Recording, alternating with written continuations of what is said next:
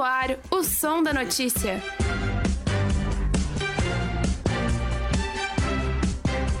Bom dia, ouvintes da Rádio.UFSC. UFSC planeja investir cerca de 17 milhões de reais em obras a partir deste ano. Festas na UFSC devem ter novas normas em breve. Estudantes indígenas da UFSC preparam novas ações para lutar contra o marco temporal. Campanha de vacinação contra a gripe em Santa Catarina é prorrogada até essa sexta-feira, 30 de junho. Fim do primeiro semestre na UFSC. Perspectiva dos estudantes e expectativas para o restante do ano. Começamos o programa de hoje com uma boa notícia. A UFSC planeja investir cerca de 17 milhões de reais em obras a partir deste ano. Exatamente. E quem foi atrás de maiores informações sobre esse investimento é o nosso repórter Iago Carvalho. Importantes obras de reformas, novas construções e até melhorias de infraestrutura estão em andamento na UFSC. Isso porque o valor dos contratos federais foram atualizados. O valor das obras chega a 29 milhões, dos quais 15 milhões já estão empenhados para as obras. Andréa Cristina Trierweller, secretária de Planejamento e Orçamento da CEPLAN, nos conta um pouco sobre a importância desses recursos. Então, ela é importante não só para a UFS, como para todo o cenário né, da educação brasileira, principalmente a educação pública. O que, que nós podemos destacar como importante? A gente consegue manter as nossas prioridades de gestão. André também nos contou qual será o foco do dinheiro investido. Justamente esse cenário positivo permite que a gente pense em projeções e não apenas em sobreviver, que era até então o que a gente fazia. Então agora a gente vai começar a planejar, realmente trabalhar com o planejamento e não apenas com a sobrevivência da universidade. Outros empenhos serão feitos ao longo do ano. No total, a UFSC planeja iniciar investimentos de cerca de 17 milhões de reais em 2023. Com informações da Universidade Federal de Santa Catarina, eu sou Iago Carvalho para o Som da Notícia. E para você que curte uma festa no campus da universidade, se liga nessa notícia. O grupo de trabalho responsável pela regularização das festas nos campos da UFSC, em Florianópolis, realizou na última terça-feira uma audiência pública nas salas Goiabeira e Laranjeira do Centro de Cultura e Eventos do campus Trindade. Quem nos traz maiores informações sobre esse assunto é o repórter Arthur Alves. Vai ter festa? É isso que o grupo de trabalho tenta descobrir. Na última terça-feira foi realizada uma audiência pública, etapa necessária para a aprovação de uma nova normativa. Após 11 meses de estudo e pesquisa, a minuta foi apresentada aos estudantes da Universidade Federal de Santa Catarina e foi recebida com algumas críticas. O estudante Pedro Jerônimo, do curso de arquitetura, conta a sua opinião sobre o que foi apresentado. É que a, o que a gente recebeu foi um plano para não execução de festas. Né? Acho que a minha preocupação e a de muitos outros colegas de outros cursos também é de que as exigências que a reitoria está colocando são impossíveis de ser atendidas pelos centros acadêmicos, né? É, é, se você pensar dois banheiros químicos, dois seguranças, isso daí vai dar o quê? Mil, dois mil reais. Uma festa de centro acadêmico não tem, é, passa muito longe de um lucro como esse, né? Então inviabiliza a, a possibilidade da gente realizar festas é, de forma econômica, né? Garantir a, a, a autonomia financeira, enfim. Além dos estudantes, a vice-reitora Joana dos Passos também comentou sua opinião, dessa vez mais especificamente sobre os horários autorizados, anteriormente definidos como entre as 10 horas da noite e as 11h59. Olha, eu penso, é, eu fui uma pessoa que na comissão já questionei aquela 1 hora e 59 minutos, né? E ainda questionei, digo, gente, mas é possível tanto trabalho de organização de uma festa para sorver dessa festa, curtir a festa por uma hora e 59 minutos, né? Como é isso? Mas eu tenho entendimento também de ampliação do horário, não é? é para que a gente possa levar em conta que como a festa não serão todos os dias, né? Será de quarta a sexta e será é, agendado antecipadamente, vai ter um cronograma de, que será divulgado, que é possível a gente estender o horário sim, para que a juventude possa se encontrar e curtir os dias e as noites com mais leveza nessa festa. Outros pontos de conflito incluíram a determinação fixa de lugares autorizados e o prazo para reagendamento das festas planejadas. A minuta pode ser acessada no site noticias.ufsc, repetindo, noticias.ufsc. Para o som da notícia, Arthur Alves. No fim do mês de maio, todos os holofotes estavam voltados para a votação do marco temporal na Câmara dos Deputados em Brasília. Após a aprovação do projeto, estudantes indígenas da ocupação maloca da UFSC estiveram novamente presentes em Brasília após mais de um mês do acampamento Terra Livre. Quem nos traz mais informações e os resultados da ação é a repórter Elisa Besbate. No dia 30 de maio deste ano, foi aprovado na Câmara dos Deputados o projeto de lei 49007, a proposta se trata do marco temporal para a demarcação de terras indígenas, que muda radicalmente seu critério. Ela estabelece que os povos indígenas só teriam direito às terras ocupadas em 5 de outubro de 1988, data da promulgação da Constituição. Por isso, os estudantes indígenas da ocupação maloca da UFSC fizeram-se presentes mais uma vez em Brasília, no dia 5 de junho, após mais de um mês do acampamento Terra Livre. Seu objetivo era pressionar o STF para votar contra o marco temporal. O estudante indígena da UFSC, Christian Roberto, que esteve presente em Brasília, fala sobre o resultado do acampamento. É, no STF parou né, o julgamento. É, eles votou um ministro e o outro pediu vista. Então, quando ele pede vista, ele pede que ele tenha um tempo maior para revisar o processo. Então, na verdade, não terminou o julgamento, parou o julgamento. Então, é uma luta que que não para, né? Que vai continuar. Assim que eles botarem em pauta novamente, vai continuar o julgamento. O acampamento contra o marco temporal ocorreu nos dias 5, 6 e 7, na Praça da Cidadania, em Brasília. E com a votação suspensa, o placar se encontra em 2 a 1, com vantagem para a causa indígena. Assim, Christian conta como a luta continuará. Então, a gente está mobilizado nas bases, né? Assim que eles colocarem em pauta novamente, né, as bases vão se mobilizar para estar tá indo a Brasília novamente, para pressionar de alguma forma para que de fato né, essa votação saia de uma vez. Mas a gente sabe que é um processo que é um pouco demorado, mas é, funciona dessa forma. Né? Quando é colocado em pauta, é colocada uma data, então as bases se mobilizam e vão a Brasília, para que a gente não perca nossos direitos enquanto indígenas. O ministro André Mendonça, que pediu mais tempo para analisar o processo, tem até 90 dias para recolocar a pauta no plenário do Supremo. E o movimento indígena promete se mobilizar em peso mais uma vez. Eu sou Elizabeth Bate para o Som da Notícia. E você, ouvinte, já se vacinou contra a gripe? Não? Então aproveita porque ainda dá tempo de tomar essa semana, viu? Ana Beatriz Vilete e Isadora Dimmel nos informam melhor sobre essa novidade. A campanha de vacinação contra a gripe em Santa Catarina foi prorrogada até essa sexta-feira, dia 30 de junho. A Secretaria de Saúde do Estado tomou essa iniciativa por causa da baixa adesão do público-alvo à campanha. A população geral já pode se vacinar contra a gripe desde o dia 12 de maio, mas ainda assim a cobertura vacinal em Santa Catarina corresponde a pouco mais de 40% segundo dados do fim do mês de maio.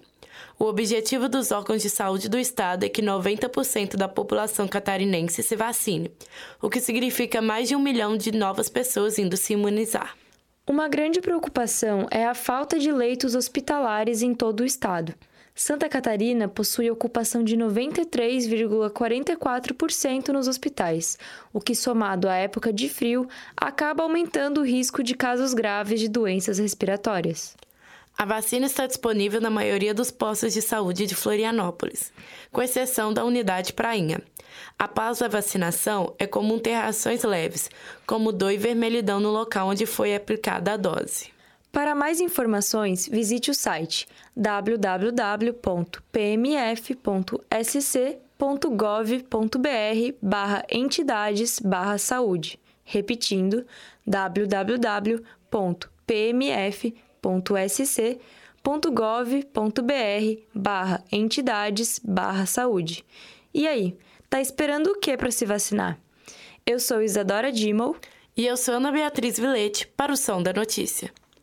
Lembramos que a campanha estadual de vacinação vai até o dia 30 de junho, mas mesmo após a data, é possível confirmar a disponibilidade na unidade básica de saúde mais próxima. Confira no próximo bloco. Pesquisa aponta que maioria das pessoas utilizam ônibus para chegar à UFSC. Restaurante Universitário realiza atualização de cadastro para servidores e não estudantes da universidade. Fim do semestre na UFSC, perspectiva dos estudantes e expectativas para o restante do ano. E as soluções encontradas pela Universidade Federal de Santa Catarina após três semestres desde a volta ao ensino presencial. É depois do intervalo. Fica com a gente. O som da notícia volta daqui a pouquinho. O som da notícia volta já.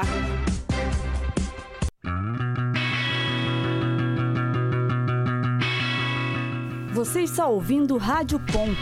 Continue ligado na programação.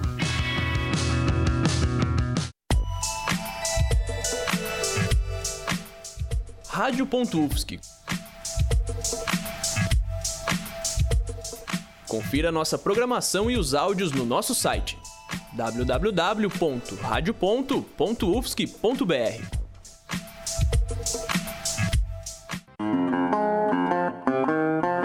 Continue ligado na programação da Rádio Ufsc. Um, dois, um, dois. Rádio Ufsc. É rádio e ponto. De volta com o som da notícia. Mudando de assunto, vamos falar agora sobre mobilidade urbana na ilha.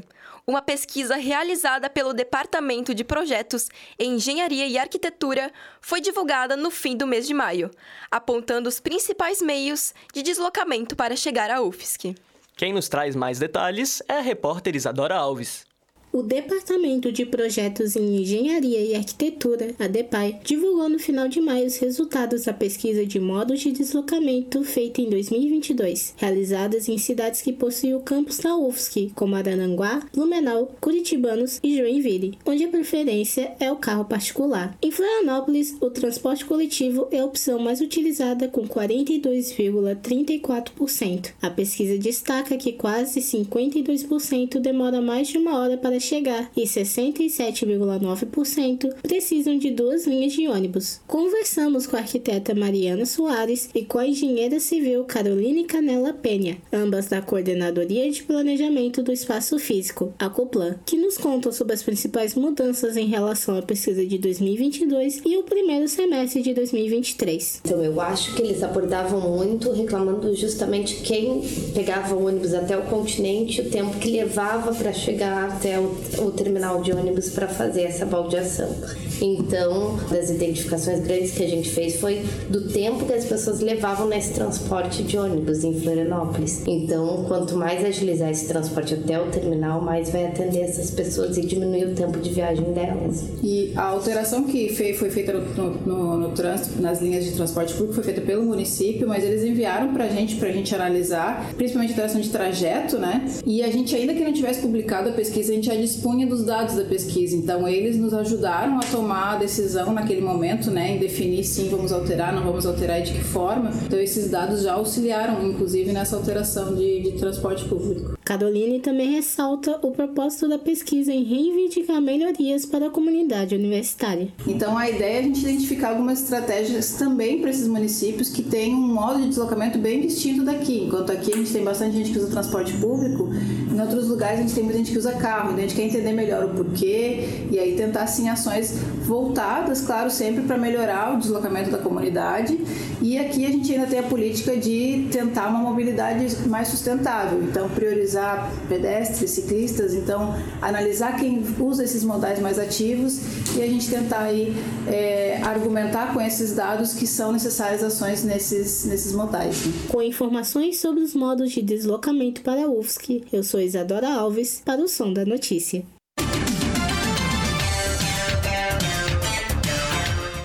E para quem frequenta o RU, atenção! O restaurante universitário da UFSC está realizando uma atualização dos cadastros de não discentes ou servidores da universidade. Quem conta mais sobre a medida é a repórter Caribe Limeira. No dia 15 de junho, começou a atualização dos cadastros para usuários que não são estudantes ou servidores da Universidade Federal de Santa Catarina. Os usuários que frequentam o RU devem atualizar o seu cadastro através do site oficial do restaurante. A diretora do restaurante universitário, Maria das Graças Martins, explica sobre essa atualização. A atualização segue. Até o próximo dia 30 de junho, aqueles que não realizarem a atualização terão seu cadastro bloqueado até a regularização. A medida serve para o campus Trindades e Ciências Agrárias. Para mais informação, acesse ru.ufsc.br, repetindo, ru.ufsc.br. Eu sou Karime Limeira para o Som da Notícia.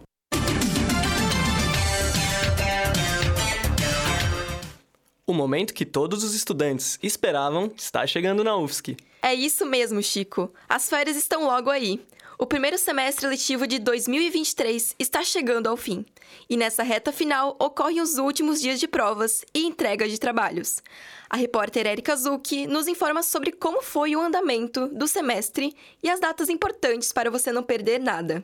As férias estão chegando. Dia 12 de julho termina o primeiro semestre de graduação e o segundo semestre inicia no dia 8 de agosto. Vamos ter três semanas para descansar e renovar as energias. O recesso escolar do Colégio de Aplicação vai de 17 a 31 de julho. As aulas da pós-graduação encerram dia 7 de julho e retornam dia 31 de julho. E atenção, o período para rematrículas e ajustes nas matrículas dos calouros está programado para acontecer de 11 a 14 de julho. A pró-reitora de graduação, Dilciane Carraro, fala sobre como foi o semestre 2023 3.1. O semestre foi, acho que andou sem, sem intercorrências, a gente teve alguns pontos é, positivos para isso, que foi é, o fato de a gente ter iniciado com o calendário civil paralelo, né, concomitante ao calendário dos primeiros semestre acadêmico, então tivemos condições de começar o semestre no mês de março, que possibilitou também, além do recesso, um melhor planejamento das atividades do semestre. E vem coisa boa para o próximo semestre. A pró-reitora comenta também também sobre as expectativas para o semestre 2023.2. Com a possibilidade de três semanas de recesso, também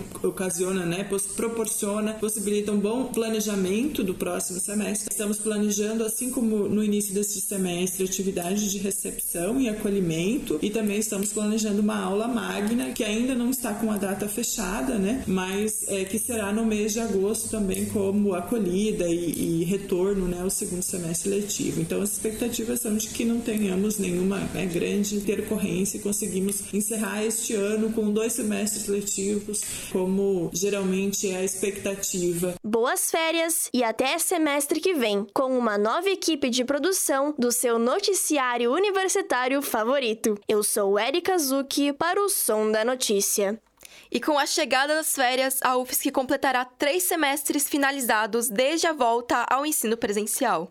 Nossa reportagem foi até a reitoria da universidade para saber mais detalhes sobre esse processo e seus desdobramentos. Quem traz mais detalhes são os repórteres Luiz Moraes e J. Ferreira de março de 2020 a abril de 2022. Este foi o período no qual a UFSC ficou sem permitir aulas coletivas presenciais em suas dependências por motivos sanitários. Apesar da pandemia de Covid-19 só ter se encerrado oficialmente em 5 de maio deste ano, os dados de saúde do estado já permitiram aos alunos da universidade estarem de volta em 18 de abril do ano passado. Quem nos conta como foi o processo à época e no que ele acarretou posteriormente é a pró-reitora de graduação, Dilce Luciane Carraro. É, acredito que, que foi num, num, bom momento, sim, porque a gente conseguiu, né, com as medidas de segurança sanitária, garantir que a gente retornasse sem né, nenhuma necessidade de interromper. É, o fato de termos, de ainda estarmos solicitando, né, como obrigatória a vacinação e de termos também levado até metade do segundo semestre o uso obrigatório de máscara, nos deu também essa, né, essa maior segurança de é, retomarmos atividades presenciais e delas poderem ser né, continuadas sem nenhuma grande intercorrência e sem necessidade de interromper nenhum semestre. Isso, houve né, por parte das nossas comissões internas uma averiguação dos espaços físicos, garantindo que os espaços é, tivessem ventilação é, e, e, que tivesse uma organização né, das salas de aula compatível com, com o que, do ponto de vista sanitário, a gente é, necessitava então a gente voltou com algumas indicações. Acho que a principal dela foi o uso obrigatório de máscara e a obrigatoriedade da vacinação. É, nós tivemos que é, rapidamente nos adaptarmos às tecnologias, né, ao uso de tecnologias de informação e comunicação por um momento remoto. Então acho que esse apropriação desse uso foi algo que foi bem importante e muito é, e que a gente sente os impactos positivos agora no retorno presencial. Então essa melhor utilização das tecnologias para o processo de aprendizagem foi algo, é, um ponto positivo que a gente pode utilizar agora no presencial. O período de retorno atinge diretamente os alunos que ingressaram ou retornaram desde o primeiro semestre de 2021. A adaptação aos novos protocolos deu-se de maneira repentina e gradual. Crisan Isauro, aluno da terceira fase de jornalismo na UFSC, que iniciou sua graduação em meio à volta dos módulos presenciais, destaca as medidas tomadas pela universidade. Com esse semestre, a gente já vê uma diferença no ambiente, na desobrigação do uso das máscaras. Hoje, o impacto do processo de retorno às aulas presenciais, ele é menor, mas ele é um impacto principalmente social principalmente na questão de integração uns com os outros, da, do engajamento dos alunos com os projetos, com a própria universidade, com as questões políticas. As medidas preventivas tendem a permanecer por um longo período, como forma de conter novos casos de Covid-19 ou surtos de outras doenças. Com os detalhes da condução do semestre na UFSC, J. Ferreira, Luiz Moraes, para o Som da Notícia. Fique ligado! Existe uma famosa frase que diz que o cachorro é o melhor amigo do homem, mas os cãezinhos também são grandes aliados da educação. O projeto Terapia e Educação Mediada com Cães, experiências e pesquisas de intervenções não presenciais, desenvolvido na pandemia por uma estudante do Colégio de Aplicação, Ana Luísa da Costa Batista, junto com sua professora, Renata Gomes Camargo, teve como ideia inicial manter as atividades de sinoterapia no Colégio de Aplicação, mesmo com os desafios do distanciamento social e das atividades remotas. A sinoterapia é uma das intervenções assistidas por animais que conta com a mediação de cães e tem como base a relação estabelecida entre humano e animal. O perfil no Instagram, sinoterapiaufsc, foi criado para aproximar e ampliar a comunicação do projeto com a comunidade. A ideia foi transformá-lo em um portal de ampla divulgação de conteúdo científico e experiências acadêmicas. Neste mês do orgulho LGBTQIA, está acontecendo na Biblioteca Universitária uma exposição de fotografias intitulada LGBTQIA, Além do Tempo, do fotógrafo Gabriel Bortoso. A exibição acontecerá até o dia 30 de junho e o projeto reúne várias fotografias inspiradas por personalidades que se destacaram no cenário cultural e social entre as décadas de 1920 e 2020.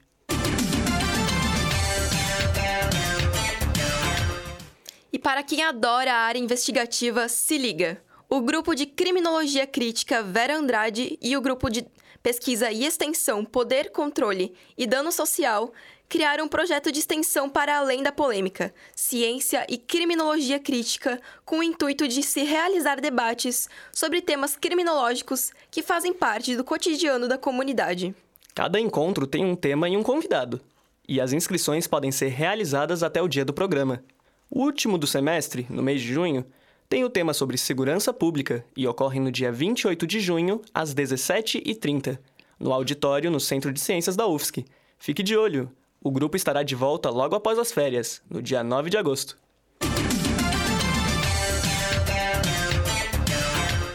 O programa de pós-graduação em Engenharia de Automação e Sistemas da Universidade Federal de Santa Catarina está com inscrições abertas para o processo seletivo de ingresso no curso de mestrado, com início no segundo semestre de 2023. As inscrições devem ser realizadas até a próxima sexta-feira, dia 30, por meio do preenchimento de um formulário virtual e envio dos documentos solicitados no edital. Podem participar egressos de cursos de engenharia, computação, física, matemática e áreas afins. O fim da seleção acontece em 12 de julho e o ingresso para os selecionados a partir de 8 de agosto. Mais informações no site do programa pós-automação.ufsc.br. Repetindo, pós-automação.ufsc.br.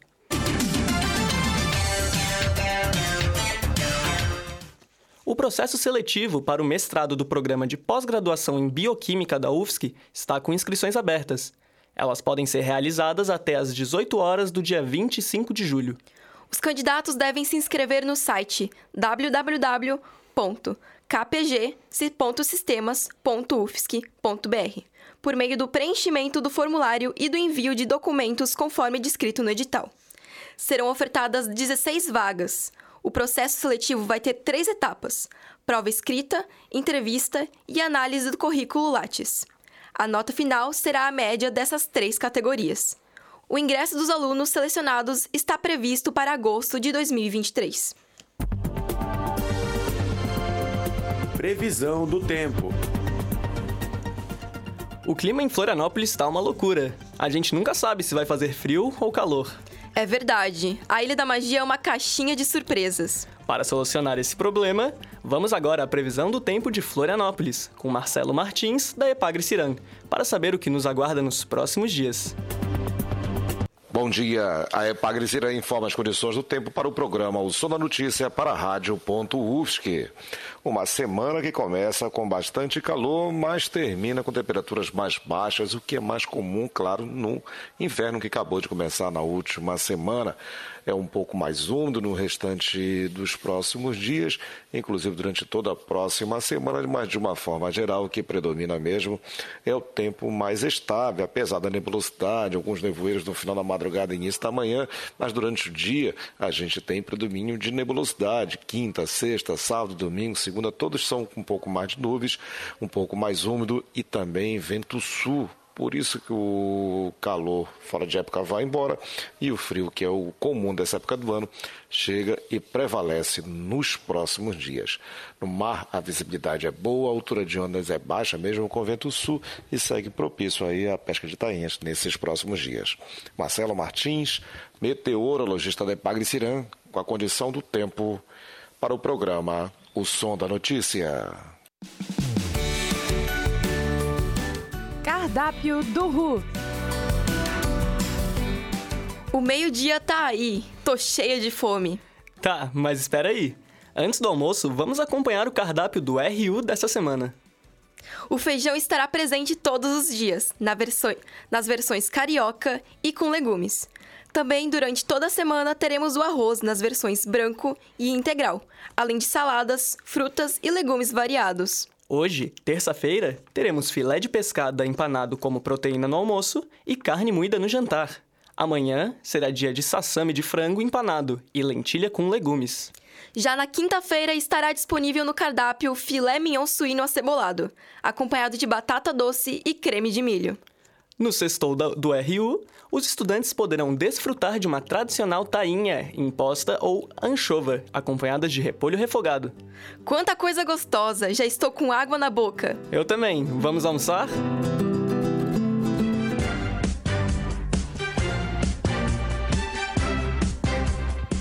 A última edição do semestre do Som da Notícia fica por aqui.